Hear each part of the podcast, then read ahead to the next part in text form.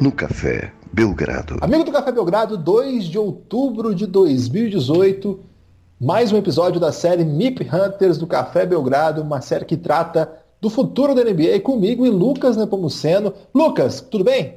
E aí, Guilherme, olá, amigo do Café Belgrado, é uma grande alegria falar com vocês novamente. É, estava ansioso já para continuar essa série MIP Hunters, estamos recebendo muita mensagem, Guilherme, dos nossos ouvintes amigos do Café Belgrado comentando aí que não perdem por esperar os próximos passos. Não esperam por perder, né? os próximos passos aí da série, estão ansiosíssimos aí para saber os nossos candidatos, as nossas próximas polêmicas e hoje uma divisão recheada aí de talentos e, e de times pebas também.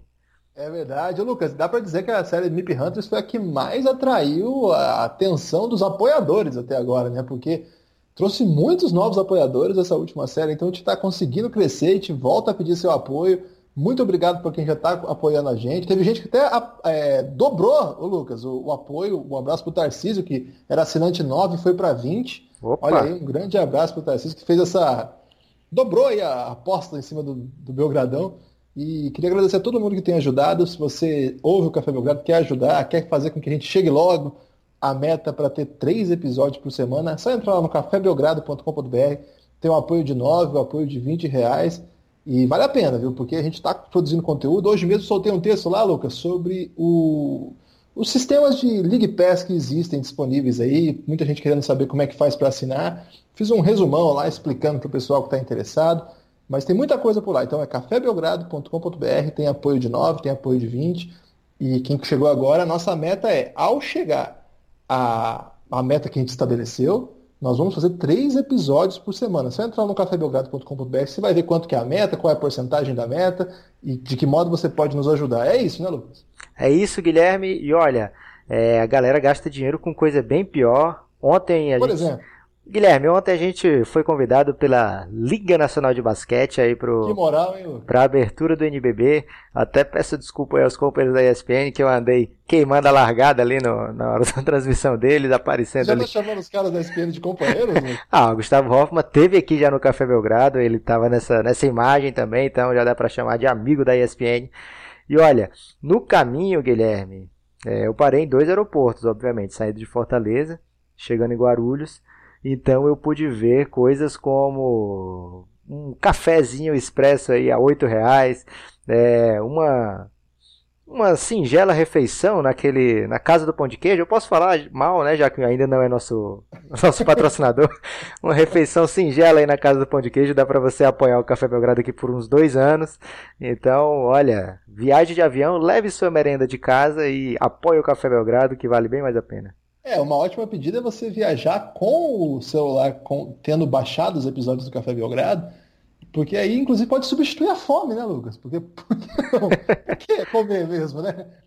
É, Guilherme, assim, se tiver nessa base do desespero aí, fica essa, essa estratégia aí do Guilherme, mas levar o levar um, um creme crack também pode ajudar.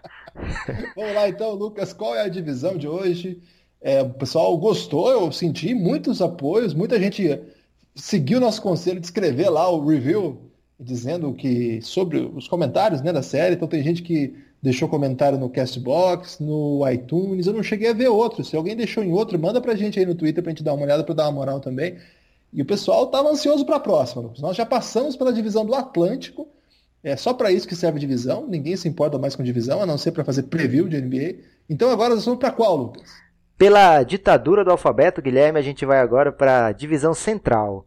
E aí a gente quer ver, claro, os reviews lá da torcida do Chicago Bulls, do Cleveland Cavaliers, do Detroit Pistons, do Indiana Pacers e do Milwaukee Bucks, se é que vai ter algum, lá nas, nos nossos reviews do Café Belgrado, como o Guilherme falou, e iTunes, Castbox, tem também no SoundCloud. E onde mais você ouvir, se tiver opção, manda lá que a gente vai ficar muito satisfeito. É isso aí. Agora, esse pessoal aí tem, tem uns, muitos perfis ali ativos no Twitter, né, Lucas? Então a gente vai ter que mandar um abraço para bastante gente hoje aí. Você que, que tem perfil aí de basquete, a gente não citou, manda mensagem que no próximo a gente cita. A gente quer unir todas as tribos como o Norvana fez, né, Lucas? Exatamente, Guilherme. E hoje, 2 de outubro, a gente tem que mandar aqui os parabéns para o Ricardo Bugarelli. Estive com ele ontem e ele me apresentou meio mundo do NBB lá. É muito legal ali o, o, reconhecimento. Muita gente que eu, que eu sou fã dizendo que já tinha escutado os episódios do Café Belgrado. Um abraço para o Bruno Lohance, por exemplo, é, e vários outros lá. Que o Buga, o aniversariante do dia, me apresentou. Então, grande abraço para o Buga que já esteve aqui algumas vezes e a galera tá querendo de novo, hein, Guilherme? Volta, Buga, volta logo. Agora vamos lá, Lucas. Vamos começar por qual time? Chicago Bulls. É um time aí que a gente prevê uma campanha bem peba, né, Guilherme? Vamos ser bem sinceros aí com a torcida do Bulls, mas que tem um grande candidato ao MIP, que é o Cristiano Felício. Como é que é, Lucas? Desculpa. Tem um... Deu uma desconcentrada aqui, fiquei confuso. Foi é... uma patriotada? Foi isso? Não, é... vamos começar direito, né, Guilherme, agora. É, o que, que a gente está procurando na série MIP Hunters? Você já está no terceiro episódio, você ouvinte já está no terceiro episódio, então você já ouviu que a gente busca o quê? Um grande salto em pontuação que pode ser traduzido também como um protagonismo maior no time. Uma faixa etária ali entre 23 a 26 anos, mas que pode fugir um pouco disso. É, entre a terceira e a sexta temporada na NBA são os suspeitos principais e, claro, uma boa campanha muitas vezes ajuda a dar relevância ao projeto de, de, de, prêmios daquele time. Né? Então, é, a chance do, do, de sair um MVP, de sair um MIP, de sair um Roy, de um time que tem uma boa campanha, aumenta um pouco. Então, o Chicago Bulls, logo de cara, já sai sem esse projeto de uma boa campanha, né, Guilherme? Já sai é, com uma expectativa baixa de vitórias. E tem alguns jogadores de destaque que talvez não entrem aqui na nossa, na nossa contagem para o MIP dos principais suspeitos. Um deles é o Felício, que eu acho que eu troquei aqui os papéis na hora e falei que era um candidato ao MIP, mas não é, gente, Cristiano Felício. Infelizmente, por enquanto aqui não está entre os principais concorrentes. Estava empolgando já, Lucas. Estava empolgando aqui já. Mas não, então. Corintiano, hein, Feliz. O segundo anista, Laurie Markkanen, que infelizmente está machucado aí nesse momento, né, mas que deve voltar forte para a temporada, mas como a gente está tratando aqui ao longo da série. Segundo anista, dificilmente vai entrar nessa, nessa briga. Bob Portes, que tem um grande soco, melhor do que o arremesso, mas que ainda não estão contabilizando essa estatística do, do, do, soco bem dado. Então ele tem poucas chances. Wendell Carter Jr., novato, de bastante talento, mas nem um talento grande de um novato consegue um MIP é, porque é impossível. E o Robin Lopes, que já, já não está mais nessa idade de brigar por essas coisas, né, Guilherme? Ele já está pensando aí no, num cabeleireiro, né? num corte de cabelo diferente, em pegar uns mascotes ali, que é a parte onde ele, onde ele manda bem. É, quem foi que sobrou, Guilherme? Zach Lavine, Jabari Parker e Chris Dunn. Tá. Por quem você quer começar aí? É, o Lucas, eu achei que você foi meio cruel a soltar, tirar desse rolê o Bob Porter. Você não gosta dele, não? Cara, eu acho que ele vai pecar ali no, no sentido do protagonismo. Eu sei que ele tá na quarta temporada, a idade até bate aí, né? É, tá indo, é. Vai terminar a temporada com 24 aninhos apenas, mas olha, ele precisaria ter mostrado mais, eu acho, pra, pra, pra encarar um protagonismo maior aí nesse você, você acha que ele é um bom candidato aí? Não, assim, a, a parte, o, o potente, é, digamos até o transformador soco, né? Um soco restaurador, digamos. ele, eu acho que ele já mostrou alguma coisa, né, cara? E é um cara que preenche box score, o pessoal gosta bastante de jogador desse tipo, né? Mas talvez não, talvez com, com esse perfil do protagonismo a gente vai ter que ir para outro tipo de jogador, né? E aí eu acho que Chris Dunn, que veio para ser o, uma das peças da troca do Jimmy Butler, o Zé Clavini, que veio para ser inclusive a principal peça da troca junto com a escolha que virou o Markkinen. E o Jabari, que foi uma baita de uma aposta, acho que são apostas mais seguras, digamos assim, né? Mas não sei, Lucas, não empolguei não. Com nenhum desses três, o Jabari talvez seria meu candidato antes de começar a temporada, mas o primeiro jogo já levou muita crítica, né? O pessoal, tá... o pessoal não está gostando do jeito que ele se apresentou para a temporada. Algum desses três aí você tem maior interesse? Assim, Guilherme, o Bob Portes, como você falou, ele tem uma produção por minuto muito boa. Agora ele, eu acho que está naquele caso de, de, que quanto mais se aumenta o tempo daquele jogador, mais essa produção por minuto vai diminuindo, porque ele vai faltar recurso para ele fazer outro tipo de jogada. Para ele. Você acha que é mais ou menos o caso daquele candidato que tem muito tempo de TV e perde voto?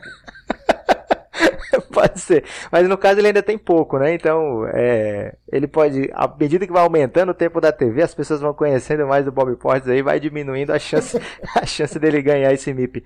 É... Já viu uma história parecida com essa recentemente? Não lembro onde.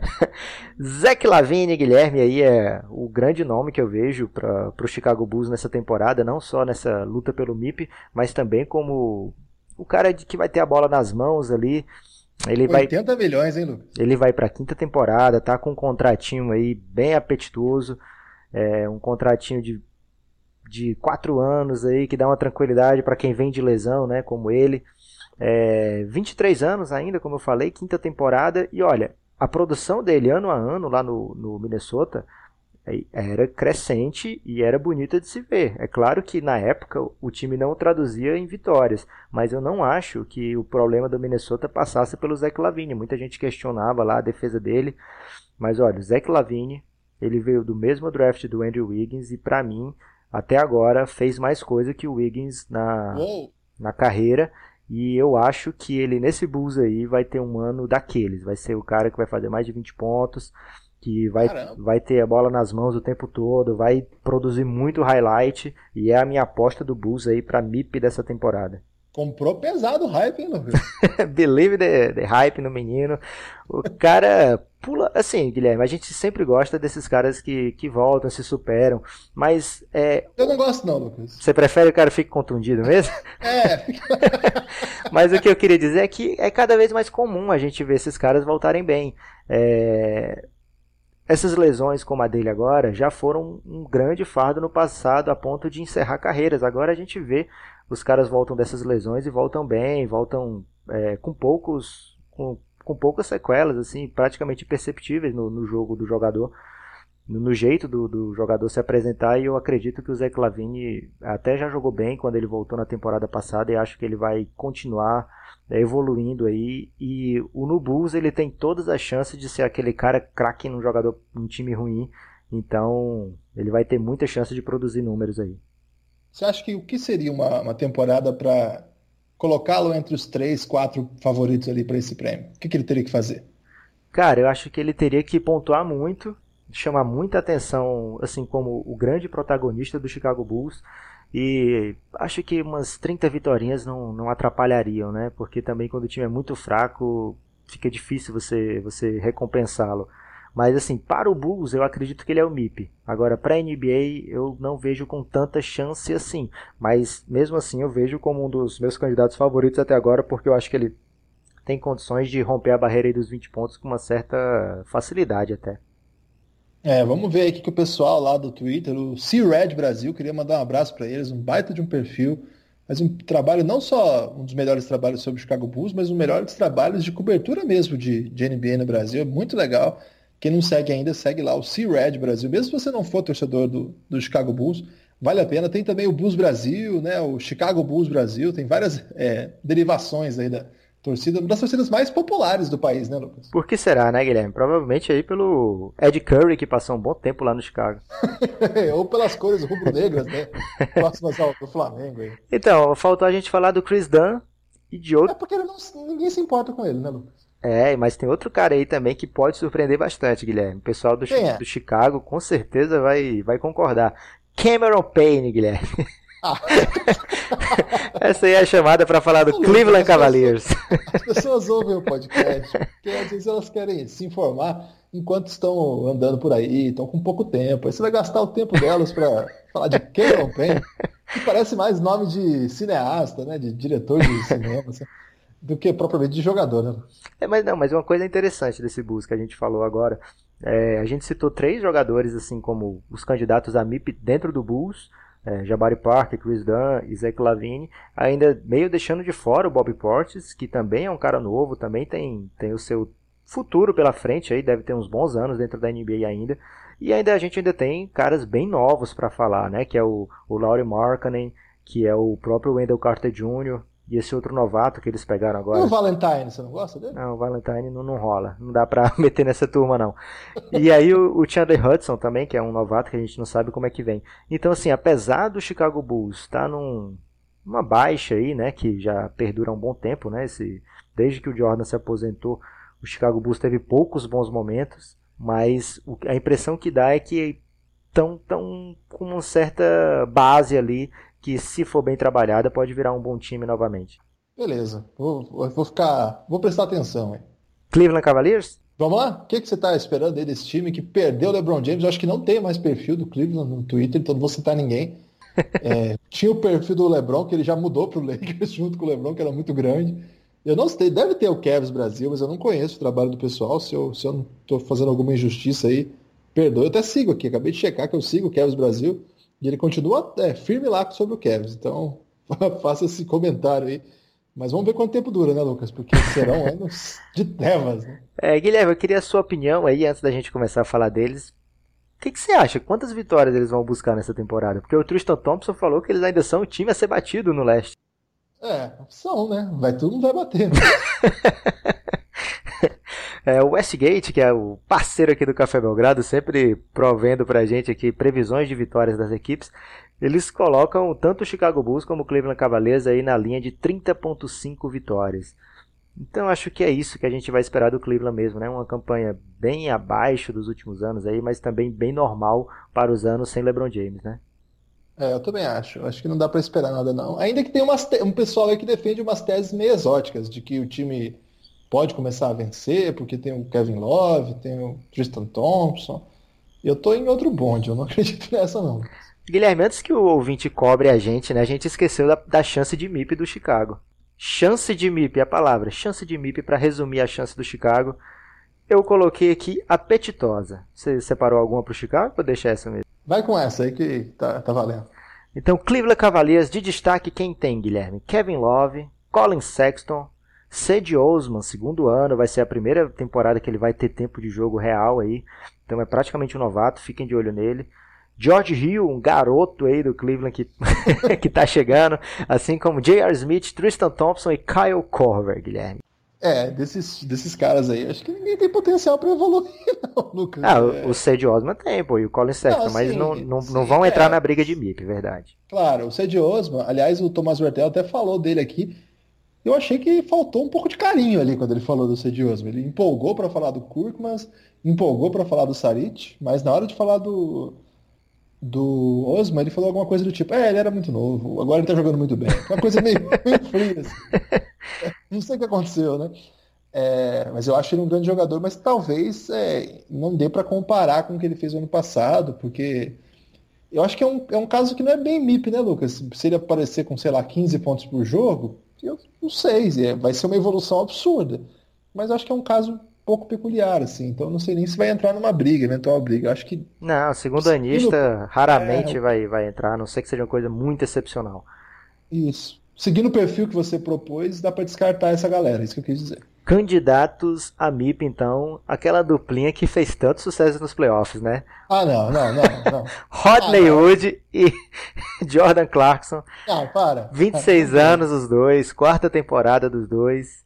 É... Isso é baseado totalmente no fato do Cleveland ser uma grande incógnita, né? Ninguém sabe quem vai puxar o ataque do Cleveland, ninguém sabe se eles vão trocar o Kevin Love, sei o que, que eles vão fazer aí nessa temporada agora, porque não tem, não tem um futuro claro mais para o Cleveland. Essa geração aí já fez o que tinha que fazer, que era ganhar aquele título, chegar nos finais. É, o LeBron já foi embora, então ficou mais nada por lá, assim, nada de, de, de real, né? Nada era um grande, digamos um castelo de areia que, que era segurado simplesmente pelo LeBron ser aquela base incrível, né? Poético, mano. o Clarkson já produziu bons números em time ruim, não, Guilherme. Não, não, não, não vou deixar você, você gastar tempo do nosso ouvinte defendendo que o Clarkson é um candidato sério a mim. Vai pro outro. É, então, acho que caiu bem a palavra que eu separei aqui para a chance de MIP do Cleveland, que seria herege, Guilherme. é desrespeitosa, eu prefiro. É desrespeitoso. Posso dar um long shot aí dessa, desse, desse pessoal que eu gosto muito? Vamos lá. É pra isso. Sam Decker. Sam Decker, caramba, aí você, você quiser aparecer pro nosso ouvinte aí que vai botar agora no Google para ver o Sam Decker. Guilherme, se você botar no Google Sam Decker, você sabe o que é que vai aparecer? Vai aparecer o quê, Lu? Vai aparecer aquele contra-ataque que ele puxou pelo Houston Rockets, que termina com ele caindo sozinho e levando uma bolada na cara dele mesmo, Guilherme. Eu peço perdão aí pro ouvinte, então. É. Pode ser o Zizit, então? Então, qualquer cesta que o Sandak fizer, automaticamente ele já tá concorrendo ao MIP, porque aquela jogada como base ali, olha. Ele é bom jogador. Agora o Rodney Hood eu acho que até vale falar sobre, Lucas, porque ele não é tão ruim quanto ele pareceu nos playoffs, né? Ele foi muito mala nos playoffs, né? Imagina, você tá nos playoffs com o LeBron James, a chance de você ter uma, uma longa campanha e chegar à final é gigante. E aí você fica com mimimi de entrar em fim de jogo porque acha que é melhor do que isso e acaba ficando fora da rotação de várias partidas. É deprimente, né, Guilherme? Ele é bom jogador, né, Lucas? Ele não é um cara ruim, né? Dá pra dizer que ele sabe jogar, é um canhoto assim, muito atlético, sabe matar a bola quando tá livre. Ele teve o quê? Não foi números tão ruins quando jogou pelo Utah Jazz, né? Foi até titular uma época da temporada. Então, não é um jogador para ser tão ruim quanto ele foi no, nos playoffs. De repente, encontrando um jeito de jogar, ele vira um bom jogador, mas daí a ser candidato a VIP é herético mesmo. E aí, Guilherme, é... você lembra que no, no, último jogo dos playoffs lá, aliás, quando volta para Cleveland série, o ajuste que o Tyron Lu faz é justamente colocar o Rodney Wood no time titular. E aí naquele jogo ele vai bem, acho que ele fez 15 pontos naquela partida, algo assim. É, produziu bem, assim como uma terceira opção daquele Cleveland, é, o que mostra que o problema dele era muito mais assim de relacionamento. É, vamos ver o que, que ele apronta para essa temporada aí. E ele, ele vinha com uma média de 17 pontos por jogo no Utah nessa última temporada antes de ir para o Cleveland. É, deu uma queda gigante quando chegou lá, não se encaixou bem. É, a gente até achou que seria uma grande sacada do Cleveland na época da troca ter trazido o Rodney Wood para a rotação mas acabou não rolando e o, e o Crowder, por quem ele foi trocado, acabou sendo jogador de mais destaque. É, deu tudo errado, né, Lucas? Porque o Wade também não estava jogando nada e acabou jogando bem nos playoffs também, estava no Cavs, foi um cara a menos. Você vê outros caras ainda, que eu nem tô lembrando agora. O Isaiah Thomas chegou a jogar até, né? Então foi um, foi um final de, de, de história muito ruim, assim, para a temporada, para aquela troca especificamente, né? A temporada acabou sendo salva por um, por um playoff incomparável, melhor playoff que eu já vi de um jogador até hoje. Então, no final das contas, parece que foi assim. Parece, nem foi tão difícil assim pro LeBron chegar lá, mas, gente, foi um parto louco que ele fez para conseguir levar o Cleveland à final esse ano. Sem ele, esse time é, vai ter que reinventar tudo, tudo. Já que a gente tem esse espaço para reinvenção, talvez daí saia alguma coisa boa, né? Mas eu não acredito não. Detroit Pistons, Guilherme, é, o time do Cícero Melo. O time do Cícero Melo e também do Adriano Albuquerque, grande ouvinte. Ó, oh, é verdade, grande Adriano. Aliás, o Adriano é fã de todos os times de Michigan, hein? Os de universidade, das outras, é, outras modalidades lá. É um grande fã da cidade de Michigan, o Adriano. Torce pro Detroit. Denúncia aí do Guilherme, hein? É... então, Detroit Pistons, Guilherme, é, você acha que a campanha deles vai ser boa? Vai, vai dar playoff? Cara, tá aí um time que eu não tenho pensado muito sobre eles, hein? Westgate é... coloca 38 vitórias, que ficaria ali por volta do nono lugar. Eu acho que a grande questão ali é vamos ver como é que o Blake Griffin chega para um ano inteiro, né? Porque ele chegou no meio da temporada, não foi legal os primeiros. Assim, não que ele tenha jogado mal, não acho que ele jogou mal, mas não foi legal. Assim, o resultado daquela troca foi, bem, foi meio que tentando dar um, um sprint final ali para ver se o time chegava nos playoffs, mas foi pelo contrário, né? O time foi muito mal. Então, não sei. Eu acho que é um, pela ruindade geral que a gente tem visto no leste, pode ver, vários times que nós falamos na comissão. É, esse time tá muito mal, né? Não, esse time tá muito ruim. É, nos os primeiros é, sete times já comentados, a gente falou de pouco time assim que é uma potência mesmo, né? Falamos que isso, Toronto, Guilherme? A gente primeiro. Do Boston. Boston. Os primeiros cinco foi Boston, Toronto, Filadélfia. Só três, é. os três grandes times do leste. Mas... Tá, mas é, você, você vai ignorar que você for New York Knicks, Brooklyn, Cavs e, Chicago. O, Chicago. É, é, foi bem equilibrado. Tem muito time ruim, né? Eu acho que o Detroit é melhor do que esses times ruins pelo simples fato de ter lá Blake Griffin e André Drummond. Se isso é suficiente para fazer uma grande temporada, não sei. O que, que eles vão precisar, Lucas? De alguém que evolua. Por isso que seria interessante a gente dar uma olhada nesse elenco e ver quem que pode ser o Mico. Vamos lá, os destaques do time: Blake Griffin, Andrew Drummond, como você já citou, os dois crack, grandes craques. E aí vem Red Jackson, é, Ish Smith, Luke Kennard, os três aí que eu vejo como bons jogadores da rotação, mas que não tem chance alguma pelas nossas pelos nossos algoritmos aqui, Guilherme. Oh, desculpa, logaritmos. ou é algoritmos ou logaritmos? Não, mas aqui foram logaritmos. Tá, okay. São cálculos mais complexos. Ok. não, tenho a menor ideia do que seja isso, só repetir. Então é um time que vai ter bastante jogador assim com potencial para subir, né? Porque o time vai precisar. Quem que são os caras que você citaria aí, pelo menos dentro do perfil que você traçou pelos logaritmos? dentro do perfil temos Red Bullock, ele sai um pouquinho da faixa etária aí, mas vai, deve ser titular, tem 27 anos, está na quinta temporada. É, o Stanley... É ruim, né, Lucas? O problema dele é que ele é ruim. Bem né? ruim. Stanley Johnson, 22 anos, quarta temporada. É e olha, que arremesso tenebroso. E o Glenn Robson, terceiro, 24 anos, quinta temporada, veio agora do, do, do Pacers, mas estava machucado, não participou praticamente dessa campanha maravilhosa do Pacers. E acabou. Temos uma polêmica sobre ele, né, Lucas? Temos, é, Guilherme? Qual seria? Temos. É, porque segundo o nosso grande camarada Antônio Custódio, lá de Melbourne, é, que sempre ouve a gente, manda informações, inclusive, sobre o que nós falamos e não lembramos, como é esse caso. É, segundo ele, num episódio passado, você falou sobre o Glenn Robinson, e eu disse, Lucas, respeite o nosso ouvinte, você está falando do Glenn Robinson pai? Não, então por que, que você está falando? E aí, no episódio, alguns depois, eu disse, esse Glenn Robinson é muito bom. Então você vê que as minhas mudanças de, de empolgação com jogadores medianos, às vezes, é, traem a mim mesmo. Eu sou muito fiel às minhas percepções, Lucas. Em, em tais momentos eu recebo uma nova informação, vejo alguma coisa e me empolgo. E esqueço que. Você vê uma foto aí no Instagram, será? De repente, um videozinho fazendo oito pontos no jogo de pré-temporada. Um supino bem feito. é, isso aí já não é alçado, né? Eu, eu sou mais é, reticente a esse tipo de análise, mas uh, um videozinho com highlight me seduz de um jeito que você não tem ideia. Então eu acho que eu posso ter já elogiado e ter sido contra ele nesse espaço. Então, sobre ele eu vou ficar quieto dessa vez para tentar criar uma opinião mais embasada para o nosso ouvinte nos próximos episódios. É, então, sobre ele, só queria dizer isso. Lucas. É, o Stanley Johnson seria o único jogador aí que realmente. E o cara que eu gosto lá, o Ellenson? Não, Guilherme, vamos, vamos falar sério aqui. O Stanley Johnson seria o único. Cara, é bom, Lucas. O que, que você tem para falar do Ellison, então? Cara, ele é bom, ele é moderno pra caramba, ágil, é novo, mata a bola, grandão. Aí ele vai ser o protagonista jogando grandão com Blake Griffin e Andrew Drummond. É, vamos ver, ué, vamos ver como é que se desenvolve. É, vamos ver então. Mas aí que você tem pra falar é que ele mata a bola, é grandão? tá bom já, né? É pra você ver como o resto do Pistons é um pouco problemático, né? Se você já tá apelando aí pro grandão que mata a bola. É, o Stanley Johnson, ele tem 37% de aproveitamento aí do arremesso de quadra na carreira, Guilherme. É muito, hein? É muito perto da ruindade, que é o, a feiura que é o chute, né? É um cara que tem que evoluir é urgentemente, resto, né, Guilherme? Mas no resto ele é bom, você já notou isso? Ele sabe fazer várias facetas do jogo, mas falta essa. Ele arma bem, inclusive, porque teve um, uns jogos aí que o time praticamente não tinha armador, o Red Jackson machucado.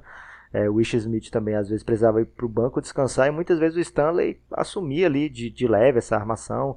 Ele defende bem, eu gosto do, dele, mas cara, ele precisa fazer, sei lá, uns 15 pontos por jogo para ajudar esse time. É um time muito dependente dos dois grandões lá e que tem pouca saída de, poucas opções fora eles, né? É, eu acho que é, ele é a chave. Se ele conseguir virar um jogador assim um pouco mais confiável, não precisa ser uma máquina de chutar, mas, por exemplo, o chute de longa distância do DeMar DeRozan não é super confiável, mas de vez em quando cai. E quando não cai, o que ele faz? Ele joga dentro só, né? Tem, tem jogo que ele passa o jogo inteiro ali dentro, mais próximo à cesta, né? Eu acho que ele precisa encontrar algum jeito de atacar o aro, de, de modo a que é, pelo menos as pessoas se importem com ele, né, Lucas? Porque senão ele vira um jogador assim que você nem presta atenção na defesa. Ele só vai pontuar em contra-ataque. Esse tipo de jogador, no jeito que a NBA hoje, tão cheia de ajustes, espaçamento, esse cara tá sem nenhuma condição de evolução. É, mas essa é a questão. Você acha, Lucas, aqui é uma questão mais filosófica. Você acha que o chute é algo assim inconsertável? Se é que existe essa palavra? Guilherme, depende muito do jogador. Tem jogador que é eternamente aquele arremesso e, e nada, né? É, não muda nada, não, não evolui, não melhora. É, e outros jogadores vão se reinventando durante a carreira, como um grande caso aí do Jason Kidd, né? Que ele começou como o mão de pau e terminou como, olha, não pode deixar esse cara livre na zona morta. E olha que ele só tinha aquilo, né? Nessa época que ele, perto de encerrar a carreira, ele só tinha um arremesso de longa distância, basicamente. Legal que você lembrou a, a ofensa que o Sormani fez pro Jason Kidd de mão de pau, quando ele já matava a bola. é, então, assim, é, e tem outros jogadores que a gente vê a carreira inteira sem evoluir no chute e a carreira não dura muito, né? Por isso que a gente vê a carreira inteira também. É, porque se ele não, não conseguir um chute que, olha, o cara sozinho, o próximo jogador para marcar a 5, 6 metros de distância, e aquele jogador que nem faz menção de cobrir, que olha, ah, o Stanley Johnson, deixa ele chutar, é melhor. É o que eles fazem com o Rubio, né? A marcação Rubio, assim. O Rubio, coitado, ele fica livrinho. Mas ele já mata agora, o Rubio, ele já. É, com certa dificuldade ainda. Mas né? essa, essa totalmente livre, ele já não, já não pode receber porque ele vai fazer. É, e o Stanley tem que pelo menos acertar essas aí no começo e depois dar uma, uma evoluídazinha a cada ano para ficar uma coisa digna, né? E como você falou, se não tem a bola de três, Cara, você tem que se reinventar para conseguir fazer a cesta fácil. É, você citou o DeRozan, mas o DeRozan é um mestre do footwork, aí, uma palavra de inglês necessária. É um cara que, inclusive, o Kevin Durant diz que estuda muito a movimentação de pernas do DeRozan. É um extra classe realmente para conseguir a pontuação dentro da, da do garrafão, né? É, mas o, o, fato, Guilherme, é que eu tenho um, um, candidato aqui que eu queria que fosse candidato a MIP, mas não pode ser. Quem é, Lucas? Cara, o Andrew Drummond, ele, ele pegou mais rebote ano passado do que todo mundo, menos Dennis Rodman, de 80 e pouco é. para cá. É, ninguém mais pegou rebote do que o Andrew Drummond na temporada passada. Foram 16 de média por jogo. É muito, né? Um cara, que arremessa 11 bolas por partida, né? E que, o, olha, o arremesso de lance livre dele, o salto que deu, cara, ele sempre chutava abaixo dos 40% na temporada passada, 60% de aproveitamento. É um cara que tem treinado muito. Dizem que vai ter bola de três esse ano, né? Não... É aí que começa a conversa. É, mas mesmo que não tenha, Guilherme, é um cara que, que eu não duvido se chegar nos 20 pontos por jogo. Hein? Já faz 15, pode ser que chegue aos 20, mas aí é, já não tem chance de MIP porque ele já foi All-Star duas vezes, aí não rola, né, Guilherme? Ah, não, não faz muito sentido. Embora seria bem legal uma temporada 2015, já pensou, cara? Ah, olha, eu não, não, vejo como uma coisa de grande dificuldade para ele, não, hein? É mais ou menos o que eu tô imaginando que vem por aí. Caramba, vai ser bem legal acompanhar, então. André Drummond é um cara muito interessante mesmo. Vamos ver o que vai acontecer aí. O time do Detroit é aquela coisa, né, Lucas? Você dá uma olhada, falta muita coisa ainda. E é por isso que a chance de MIP do Detroit é esotérica, Guilherme. In... ok. Indiana Pacers. Indiana Pacers já veio, vem de lá o MIP, né, do ano passado, que foi MIP e All-Star, né? E All-NBA também. E All-NBA também. Vitor Oladipo veio de uma temporada monstruosa, é, All-Star, primeiro time de defesa, jogador que mais evoluiu, já virou a partir daí um dos melhores jogadores da NBA, já tem um salário bem saboroso, digamos assim, né? ganha mais de 20 milhões é um time que pouca gente esperava que fizesse o que fez. Foi um ano positivo, né? Quase 50 vitórias. Quem ia dizer isso do Indiana Pacers depois de perder Paul George? Os caras se reinventaram. A gente falou bastante de reinvenção aqui, mas nesse caso não é um uso exagerado do termo, não. O Westgate coloca lá, Guilherme, 48 vitórias para essa temporada, o que seria um, um grande feito para esse time. É o mesmo do ano passado. No ano passado foi 48 34. É, um grande feito, né? Continua sendo. É, e olha, uma coisa que chamou a atenção aí do Oladipo é que no dia seguinte à eliminação, uma série sofrida contra o Cleveland, né, que eles chegaram a ter boas chances de levar a série, é, o Oladipo mandou uma mensagem já pro treineiro dele dizendo: opa, tô querendo treinar, vamos amanhã. É, e aí o treineiro dele botou nas mídias sociais e repercutiu muito bem, né? Já o Oladipo já é conhecido como um cara que se esforça muito, que treina bastante. E agora ele levou o Miles Turner para esses treinos exóticos aí do, do Westbrook, oh, desculpa, do Oladipo. É, mas vamos ver o que, que o Indiana tem aqui, Guilherme, que não está dentro do MIP, ok? É, eu posso só falar que eu tenho meio medo, Lucas, desse tipo de personalidade. Não acho legal, não. Vamos já chegar aí na, nesse tipo de personalidade. Oladipo, Tyreek Evans, Tadeusz Young, Corey Joseph, Darren Collison, Bojan Bogdanovic e Doug McDermott. Todos esses você descarta já de legado? É, você vai defender o Doug McDermott, eu imagino. você tem aquele carinho por ele desmedido, porque você às vezes cai na pegadinha de assistir NCAA, Guilherme já te proibi algumas vezes, mas você teima, fica vendo NCAA e depois fica achando que esses caras viram jogador. Já perguntou para mim do Valentine hoje, tá prestes aí a falar do Doug McDermott. É, mas esses caras aí, Guilherme, ou por idade ou por já ter um certo patamar na carreira, não, não devem lutar pelo nível. Não, não, concordo com você. Não vou fazer a defesa do McDermott, não. Já, já me frustrei muito com a carreira dele até hoje. Então, candidatos mesmo são dois, lutam pela mesma posição e pelos mesmos minutos, muitas vezes, Guilherme. Quem são, Miles Turner e Domantas Sabonis. Você quer começar por quem? Ah, legal, hein? Gosto muito dos dois. Gosto muito dos dois. Vamos, vamos começar pelo Saboninho? Então, Saboninho, 30, opa, desculpa, 22 anos, terceira temporada apenas e ganhou muito espaço durante a temporada passada, né? Fechava os jogos muitas vezes, colocando o Miles Turner no banco. O pé dele por, é, cresceu muito de uma temporada para outra. Claro que a outra temporada foi no Oklahoma, mas nessa, pelo Indiana, a produção por minuto dele, cara, deu um salto muito grande. Você falou pera, aí eu fiquei meio confuso. Explica pro pessoal. Já expliquei no episódio passado, Guilherme, é mais ou menos a produção por minuto, né? É uma, uma estatística que é baseada no que o cara faz de bom e de ruim é, durante o jogo, e aí você, para comparar é, esse jogador com outros jogadores, de acordo com o que todo mundo joga, faz uma média ali por 36 minutos, e esse per 36 dele, que, que cresceu bastante de um ano para o outro, é, e ele tem um bom aproveitamento de fora, então isso ajuda muito o jogo do Indiana, né? Dá muito espaço ali pro Ladipo e agora pro Tyreek Evans fazerem o jogo deles. É, eu gosto muito do Saboninho, gosto desde a época que eu assistia ele lá em Gonzaga. Olha o perigo aí, é, Exatamente, é esse nesse caso deu certo, né? É o filho do grande Ávila Sabonis, né? um dos maiores pivôs da história do basquete, jogava pela saudosa União Soviética, hoje é o grande é, presidente da Federação de Basquete Lituana, pelo menos era, não sei se hoje, hoje é, mas nos últimos anos foi presidente da Federação Lituana de Basquete, e levou o filho para jogar na NBA, né? E passou primeiro pelo, pelas mãos do Mark Phil, um dos melhores técnicos de universitário, e é um jogo muito refinado, né, Lucas? Ele tem os fundamentos, assim, é muito bonito de ver. Tem um chute confiável, né? Tem aquela aquela facilidade ali próximo à cesta, né? O pessoal, os scouts costumam chamar isso de touch, né, que como se ele tivesse uma facilidade de manusear a bola próximo ao ar. É de fato um jogador assim de, de, de potencial incrível, né? Pela idade, pela formação, né? Ser filho de quem é, então está acostumado com os grandes palcos, sabe o que precisa ser feito para jogar. É uma coisa que ele sempre presta atenção também. Então, não sei, eu, eu acho que esse cara é um é um mid em potencial no sentido daquele que a gente estava debatendo até, no futuro da NBA, né? Me parece que é um cara que pertence a um lugar maior do que hoje ele tem. Você acha isso também? Eu ainda sou um pouco reticente com ele, mas eu gosto muito do que eu vi nessa segunda temporada dele.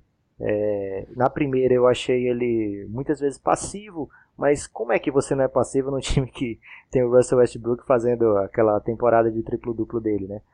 Assim, não, não, não me agradava tanto. Nessa temporada eu vi ele em jogos pauleira do Indiana, porque teve muito jogo pauleira, cara. O Indiana ia lá, virava é, de maneira totalmente inesperada, jogos perdidos que o Indiana buscava. E muitas dessas partidas o Sabonis jogando o último período todo, se mostrando importante, fazendo leituras de jogo inteligentes. É, então é, já admiro bastante o que ele, o que ele produziu. Mas para essa temporada, essa briga com o Miles Turner por minutos vai ser bem interessante de ver. Não sei até que ponto o Indiana pretende aí é, manter os dois no elenco, porque talvez seja chegue um momento que seja melhor você fazer uma opção por um dos dois para evitar essa, essa, essa incerteza, né? Quem é que vai terminar o jogo, quem é que vai jogar essa partida, quem é que vai jogar aquela. É, claro que durante um tempo é muito bom você ter dois jogadores dessa qualidade, dessa juventude, brigando por minutos, né? Querendo se provar, mas talvez chegue um momento que o time precise fazer uma decisão e aí tomar uma decisão. E aí Miles Turner ou Domantas Sabonis, eu hoje é, iria mais pelo Miles Turner é um cara que me agrada muito o jeito dele jogar basquete. É, me lembra algumas vezes o, o Amaro Stoudemire, algumas vezes tem um, uns lances é, de Rashid Wallace. Então é um cara que eu, que eu acompanho com bastante atenção. E essa temporada, essa off-season aí que ele tirou para treinar é, com o Oladipo e prometeu fazer o melhor ano da vida dele, eu acho que tem muito a ver com o ano do, de contrato. Ele não teve, mais uma vez, um jogador que não teve aí o seu contrato renovado antecipadamente. Então vai jogar por um contrato novo aí. E eu acho que o Indiana vai ter que abrir muito a carteira para renovar com ele na próxima temporada. Hein? Ele é moderno, né, Lucas? É um cara muito rápido, ágil, chuta bem, é, sabe, tem, tem fundamento, não, não é aquele pivô que, que você tá na quadra por causa do tamanho. Eu gosto muito dele também, eu acho que pela idade, tem 22 anos só, né? Ele já tá rendendo bem. Imagina, já jogou mais de 20 e tantos minutos num time de playoff na, na temporada, então, na última temporada, então acho que tem, tem muita coisa para melhorar aí sim. É um time que vai jogar melhor esse ano que o ano passado, né? Não perderam ninguém de relevante, assim. Trouxeram o Tyreek Evans, que não é desprezível. Aliás, ele já foi também MIP, não foi não? Ele foi, ele foi Roy. Ah, verdade, ele foi o Brook do ano, né? Depois deu uma sumida, agora voltou. Acho que foi até um. Chegou a se debater assim, se ele poderia ou não ser, porque é um jogador que estava meio perdidão, né? E de repente voltou muito bem e fechou lá por um ano só. É, ou seja, também vai vir para jogar, para ter contrato no final do ano que vem, ainda é novo, tem 29 anos. Então é um cara que também tem o potencial assim de mostrar coisas que não mostrou ainda. Eu acho que é um time que precisa de armador, né, Lucas? Um time que vai para esse nível com Darren Collins, um jogo decisivo, é, é difícil, né? A gente já falou um pouco sobre isso aqui já. Tem o Aaron Holiday que acabou de chegar, talvez descer o Oladipo para posição 1, jogando com o Oladipo, Tariq e Bogdanovic, dois pivôs, faça mais sentido, porque o Darren Collins, por mais que a gente respeite a trajetória, é um cara de 30 e tantos anos que até hoje nunca fez assim, nada de muito interessante na NBA. Né? Então é um time que vai depender muito do que essa, essas peças mais importantes vão, vão ser capazes de entregar. Eu acho que é um time bom, é um time que eu respeitaria. Chance de MIP do Indiana Pacers, Guilherme. Quer arriscar? É, são boas. Boas, eu coloquei aqui fascinante. eu acho que são dois caras que têm um futuro a ser respeitado aí dentro da NBA. E eu acho que o salto do, do, do Miles Turner vai ser nessa temporada. Não sei se vai ser suficiente para ser MIP, mas eu acho que ele vai mudar de patamar assim nessa temporada. É, o que não é tão difícil, né? Porque muitos jogos, como eu falei, ele não estava fechando a partida. Ele não era, não estava sendo visto na temporada passada como um jogador é, imprescindível ainda. E eu acho que ele vai se tornar nessa temporada isso. Milwaukee Bucks. Eita, a gente pode votar no Giannis? Giannis Adetokounmpo é o grande nome aí do Bucks, que é o último time dessa divisão. Passou rápido, hein, Guilherme, esse, esse episódio. É, o pessoal tá ouvindo atencioso aí, porque hoje só timão. Fora o começo, né? E aí, é, um time que vem aí com 48 vitórias e meia, prevista pelo Westgate, nosso parceiro aqui do Café Belgrado. Parceiro seu, né? Porque até a mim não chegou nada. Jogadores de destaque: Yannis, Yannis, Yannis. E também o Bledsoe, é, Chris Middleton, Ersan Eliasova, Brook Lopes, John Hanson e Tom Maker. Tom Maker. Tom, Tom alguma coisa, Guilherme. É, o, esse time aí é aquela coisa, né, Lucas? Vai começar do zero, né, o trabalho, porque acabou de chegar o Coach Bud lá, então é um cara que sabe muito de basquete, a gente não sabe o que ele vai aprontar por lá, né? Então é difícil fazer projeção do que vai ser a rotação do time, por exemplo. Eu imagino que o Eric Bledsoe, o Middleton, o Antetokounmpo são titulares. O resto eu não sei. Talvez o Brook Lopes vai ser o pivô titular, imagino que sim, é um cara muito querido aí por podcasts nacionais. Malcolm Brogdon, de repente, na posição 2, Snell. Que... Então, tem que tentar ler que tipo de time vai ser montado para ver quais são os jogadores que eventualmente têm esse potencial de projeção. Agora, é, eu acho que o Giannis ele tem um, um, estilo de jogo e um perfil de talento que ele não vai deixar criar muita coisa além dele ali ao redor, né, Lucas? Então, eu não sei. Claro que os minutos do Jabari foram embora, ele pontuava muito, alguém vai ter que fazer esses pontos. Eu imagino que vai ser o grego mesmo. É, mas o Jabari jogou pouco, né? Muitas, a maioria das partidas ele não tava, então não sei nem se muda tanto assim a configuração da equipe e esse fato. Uma coisa do Coach Buddy, legal você trazer ele para a conversa, é que se a gente for pensar naqueles times do, do Atlanta Hawks, sempre tinha aquele especialista, né, Guilherme? O DeMario Carroll, que ele veio buscar no Utah Jazz, um cara que praticamente não jogava no Utah. E depois foi o Kent Bazemore, ele foi buscar lá no, no Lakers, se não me engano, foi no Warriors. Outro cara que jogava pouco também, assim, que não tinha muito destaque. E aí ele foi e transformou esses caras, os dois ganharam contratões, gente. O, o Kent Bazemore já ganhar um contrato de 70 milhões, olha, tinha que, tinha que mandar metade pro, pro técnico. É, então. O Corver também ele transformou num jogador respeitável, né? É, mas. Porque o Corver era aquele chutador de três só, assim. Lá ele virou até All-Star, cara. Mas o Corver já tem uma coisa mais difícil de reproduzir, assim. Não é fácil você achar um cara que seja tão gatilho como ele. É, já esse cara do 3D, meio especialista, é, que a gente olhando no time do, do Coach Buddy parece, pô, esse cara é muito bom. É, já é um pouco mais tranquilo de você fazer, né? Fazer acontecer. Então aí tem o Tony Snell, talvez ele seja o novo Demary Carroll aí do, do Coach Buddy. Hum, pode ser. Um jogador que pode vir bem nessa temporada agora.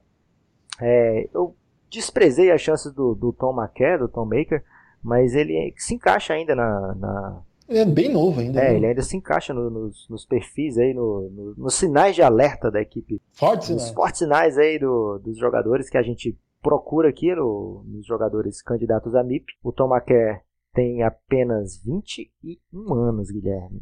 Quer dizer, dizem que tem, né? Porque ele tem aquela polêmica é, da idade, será que é aquela idade mesmo e tal. Mas vai para o terceiro ano, para a terceira temporada dele agora. É, mas ainda não, não parece ser um jogador que vai buscar um, um, grande papel dentro da equipe, que vai ter de, vai conquistar esse grande papel ainda. Ainda não é o ano dele. O Tony Snell já vai para sexta temporada dele, tem 27, quase, é quase 27 na verdade. É um jogador que veio ali da Universidade de New Mexico. Eu acho que você chegou a entrevistá-lo, não foi, Guilherme? Aqui? O Tony Snell, ele veio aqui com o Bulls naquele ano. É, mas eu não lembro de ter falado com ele, não. Ele ficava meio quietão na dele, assim, ele não falava com ninguém, cara. Era até meio estranho, assim. é, então vai ver se o, o Coach Buddy agora consegue aí. É... Não sei como é a palavra em português, se você falar em inglês essa palavra, Guilherme, você acredita? Mas. esse, é, esse é um sintoma grave. Não, vamos trazer aqui como desbloquear. Ele vai ter que desbloquear aí um, um, um alguma coisa que escondida no Tony Snell para transformar ele. Porque assim, essa função de 3D já tentaram dar para ele algumas vezes. Né? O Jason Kidd tentou transformar ele nesse jogador. É, mas ainda não, não rendeu o suficiente para ele se manter na rotação de forma fixa, né? de forma é, constante. O, o Milwaukee ainda tem outro jogador que eu acho que é o principal candidato, na verdade, a MIP. Mas é. não é não é uma chance muito grande também. Ele já ganhou também o Roy, está no terceiro ano dele agora. Malcolm, Malcolm Brogdon. Eu acho que ele, quando ele joga, o time fica melhor. Ele tem 26 anos, vai fazer 26 anos daqui a pouco, vai para a terceira temporada. E eu acho que com ele em quadra, o time é bem melhor. E eu acho que o Coach Buddy vai perceber isso aí e vai dar minutos suficientes para o Malcolm Brogdon desabrochar. E eu acho que ele vai ser uma válvula de escape, vai ser o terceiro mais importante do time ali, ao lado do Yannis do Middleton. Ele teria que virar All-Star para ser MIP, eu acho. Não tem como ele ficar no meio do caminho. Eu acho que se ele conseguir virar um All-Star num time que vai ter uma super estrela como o Giannis, acho que não é, não é impossível não, Lucas. Eu acho que tem que evoluir muito, né, no sentido de predomínio mesmo do, do jogo, né, conseguir comandar as ações, ser um, um cara responsável por vitórias. Eu acho que ele tem o que precisa, sim. Eu acho que o pessoal que aposta muito no McCurr vai muito no perfil dele, né, que é um cara enorme, que tem muitos recursos e tem um, um incrível potencial de bater bola, ao mesmo tempo correr ele jogou playoff, né? O ano passado chegou a influenciar resultados em alguns jogos e o time foi muito bem nesses jogos que ele entrou. Acho que foi uma peça ali que ninguém esperava que fosse decisiva e de algum modo ele ajudou o time nos playoffs. E sendo tão jovem ou tão novo na NBA, para usar então outro termo, eu acho que é um cara que vale prestar atenção, mas eu sou muito mais seguro com o Brogdon. Também, Guilherme. Apesar de ter sido Roy, ele foi Roy com números bem modestos, né? É, e aí no, na, na, segunda temporada dele chegou o Eric Bledsoe e eu acho que isso meio que tirou ele de tempo, assim, porque ele já vinha conquistando aquele espaço, já vinha conquistando aquele protagonismo. E aí veio o Bledsoe naquele, naquele imbróglio lá com o Phoenix Suns. É, pareceu não confiar muito ainda no Brogdon, a equipe do, do Bucks. Acabou que o Bledsoe não adicionou grandes coisas assim, o time ainda passou em oitavo lugar, o sétimo, não lembro agora foi cair no primeiro round novamente. Então, é, eu acho que a equipe foi um pouco precipitada ao ir, ao ir direto no Bledsoe, é, enquanto o Brogdon tinha mais para mostrar. Também teve problema de contusão na temporada passada, mesmo assim deu uma melhoradinha nos seus números, mas para essa temporada eu acho que ele tem condição de mostrar mais. Eu acho que o Coach Buddy vai, vai dar uma resetada ali, vai botar para jogar quem merece mais. Eu acho que ele tem tudo para se destacar nessa equipe. Mesmo assim, eu acho, ainda vejo como um, um long shot para ele ganhar o prêmio de MIP da NBA. Eu acho que ele será assim um MIP do, do Bucks, mas para a NBA eu acho que a chance do Bucks é intrincada, Guilherme. Intrincada? É. É, o, o, que me, o que me dá agonia é que você ficou pensando em palavras. e aí você vê que as palavras não fazem muito sentido. Ah, Guilherme, aí você vai ter que usar o seu, o seu raciocínio brilhante aí para encontrar essas palavras na, na posição correta. Você vai dizer que a chance do Detroit Pistons não é esotérica? Você tem críticas aí quanto a essa palavra? não tenho crítica, Lucas. então. Lucas, reta final do nosso podcast, você quer mais fazer algum comentário que faltou? Não, eu queria arrematar esse episódio, né? Dizer que até agora a gente falou de bons nomes aí para candidato a MIP. Você fique atento aí nos seus drafts, no seu fantasy draft, inclusive o fantasy draft do Café Belgrado tá para ter o tá para acontecer. Quando vai ser, Lucas, o draft? O draft vai ser agora na primeira semana de outubro, Guilherme. Amanhã mesmo. Tre... Será que o Don't vai sobrar Acho difícil, Guilherme. Tem muita gente já pensando em te é, em te chantagear, então o Don't, eu acho que não passa da segunda escolha ou terceira do draft, hein? Caramba, não vai rolar. Não me chantageie, gente, por favor. É... Lucas, eu tenho um destaque final. Qual é o seu destaque final, Guilherme? Ô, Lucas, eu queria dizer que eu vi o jogo do Don't e fiquei apaixonado. eu até tentei. Novidade, hein? Mobilizá-lo aí no bonde, mas você não gostou, ficou fazendo piada, eu acho que é recalque. É, ficou falando que era só o Beijing, não respeitando é a potência chinesa. Cara, olha só, Guilherme, eu gosto muito do Ontes, você sabe. É, inclusive tem um áudio aí quando o Phoenix Suns pega a primeira escolha que era caralho, Luca Doncic, eu variando aqui, pensando que ia acontecer uma coisa é, boa finalmente pro Phoenix Suns, mas não rolou. Mas olha, o Doncic jogou contra o Beijing Ducks.